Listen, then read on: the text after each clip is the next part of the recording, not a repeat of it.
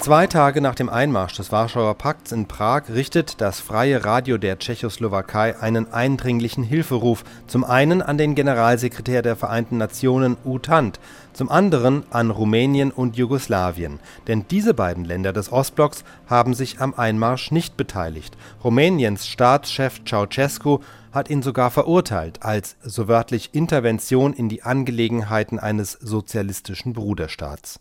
Hier der Hilferuf im Wortlaut. To Mr. U Thant, the General Secretary of United Nations, we, the people of Czechoslovak Socialist Republic, give our signatures as we acknowledge Mr. Ludwig Svoboda as the only legal representative of our country, the Prime Minister Oldřich Černík, the President of the National Assembly of the Smrkovský, the President of the Czech National Council, Dr. Čestmír Císař, and the First Secretary of the Central Committee of the Czechoslovak Communist Party, Alexander Dubček.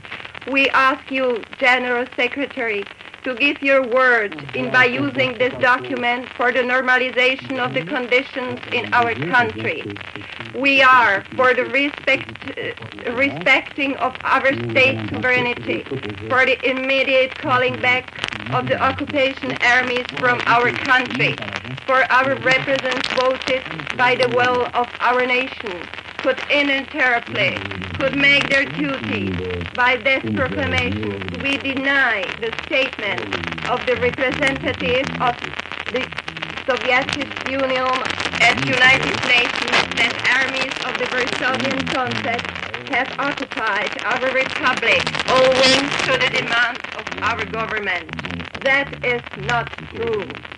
Bulgarian, Bulgarian, French, English, Italian, and others whole nations stand by our President General Svoboda, Dubček, Černík, Smrkovský, and others. You, Romanians and Yugoslavians, you are the only ones who stand by our side, whose dirigents of communist parties and governments stand by us, and where everything is in just hands. Please, inform in all these languages about the race situation in Czechoslovakia. Let the whole world know the truth.